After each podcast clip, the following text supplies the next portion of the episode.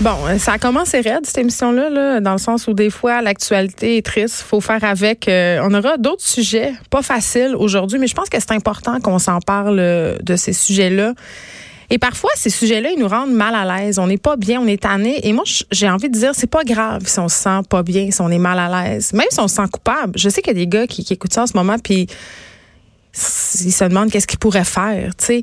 Mais il faut se poser des questions d'où il vient ce malaise-là, pourquoi on se sent pas bien, pourquoi ça se passe, euh, et ça sera déjà un bon début. Aujourd'hui, à l'émission, euh, on parle beaucoup de DPG avec la commission Laurent. On aura Jacques Croix, euh, c'est un professeur associé à Lucar. Euh, il a signé une lettre ouverte ce matin dans le Devoir et dans le Soleil. Pour lui, il serait très difficile pour les pères de travailler avec la DPJ.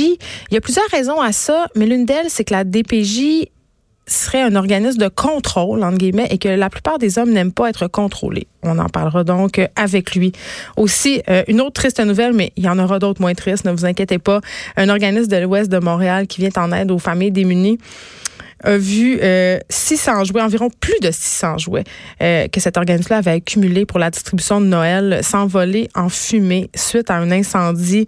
Et là, évidemment, c'est la course contre la montre pour réapprovisionner tout ça hein, de façon à ce que les enfants issus de familles démunies aient tout de même leur cadeau de Noël. On aura la directrice adjointe de cet organisme. Aussi, Ingrid a fait allusion aux enfants rois. Euh, on va en parler, mais dans une autre optique. Euh, retour sur cette histoire. Je sais pas si vous avez vu ça passer. Moi, ça m'a bien, bien impressionné. Tu sais, toutes les affaires d'enfants surdoués, de douance. moi, quand je vois ça, je me dis, mon Dieu, ces parents-là sont donc bien chanceux, puis c'est donc bien extraordinaire, puis quelle belle histoire. Donc, un jeune, euh, un jeune surdoué de 9 ans qui vient de quitter l'université.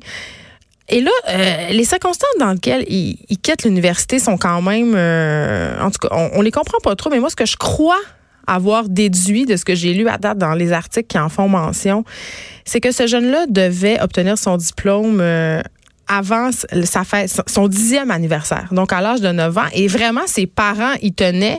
Et là, l'université, écoutez, écoutez, euh, dit, écoutez, mais ça n'a pas de sens, là, euh, ce cursus-là, d'y faire passer autant d'examens en aussi peu de temps. Pourquoi on repousse pas un peu sa diplomation? Ce qui aurait quand même été phénoménal, je le répète, un enfant diplômé à 9 ans de l'université. Mais non, ça fait pas l'affaire des parents et là, on le retire. On va parler de ça avec docteur Nadia que vous connaissez bien, psychologue, euh, conférencière aussi. Est-ce que on pousse trop nos enfants? Et si on a un enfant en douance, qu'est-ce qu'on fait avec ça? Frédéric Mockel est là aujourd'hui aussi à l'émission, nous parle des balados québécois qui serait sous-représentée sur les grandes plateformes de diffusion. Et là, Joannie Gontier, là, elle fait un espèce de, pont avec sa, chronique euh, qu'elle a fait la semaine dernière où on, a parlé de porno.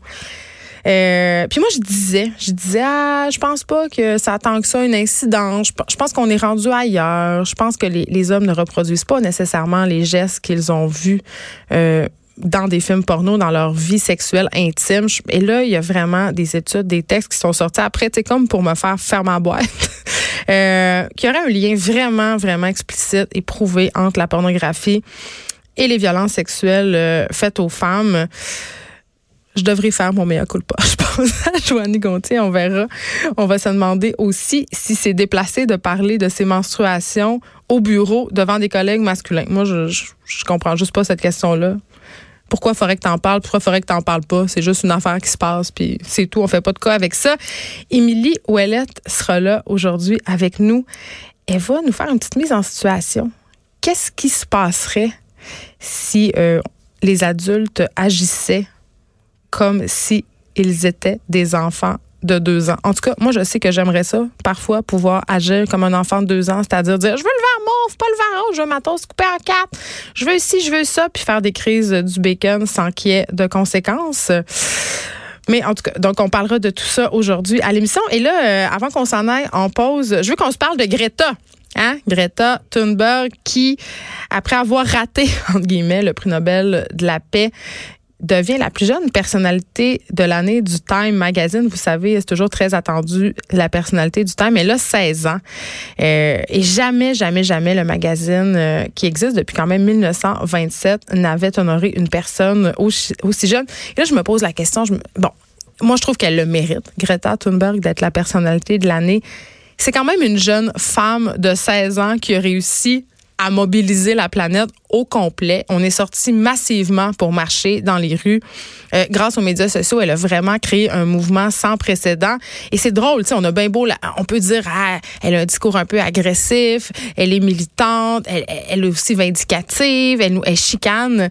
Mais moi, c'est ça que je trouve absolument incroyable. Elle chicane nos grands dirigeants politiques. Personne ne va oublier son fameux Art Dare You. Là. Personne. Il y a juste une fille de 16 ans qui a aucune idée de qu'est-ce qu'elle qu'est-ce qu'elle est en train de faire, c'est-à-dire qui, s'avance là-dedans avec une certaine naïveté entre guillemets, qui peut oser dire ça à des dirigeants. Je trouve ça formidable. Euh, donc oui, elle le mérite évidemment. Puis je suis absolument certaine qu'il y a des mauvaises langues qui vont peut-être penser que le Time Magazine fait un bon coup de pub en mettant euh, Greta Thunberg comme personnalité de l'année parce qu'évidemment, c'est sûr que ça va susciter des réactions, de la controverse, que ça va faire jaser. Parce que, fouille-moi pourquoi, Greta Thunberg est un personnage excessivement controversé pour les raisons que j'ai nommées tantôt, mais quand même, je trouve que c'est euh, c'est une belle nouvelle. On se questionne souvent sur la place des femmes, des jeunes filles dans notre société. Eh bien, l'actualité nous démontre de plus en plus qu'on a notre place et que nos jeunes filles auront leur place. Euh, la, euh, la, Finlande, qui a sa première ministre aussi, euh, qui va être élue, qui est une femme de 34 ans. Donc, vraiment, il se passe des belles affaires pour la genre féminine. Mais l'inquiétez-vous pas, ça sera pas une émission sous le joug du féminisme. On va passer, on va se parler tous ensemble après la pause.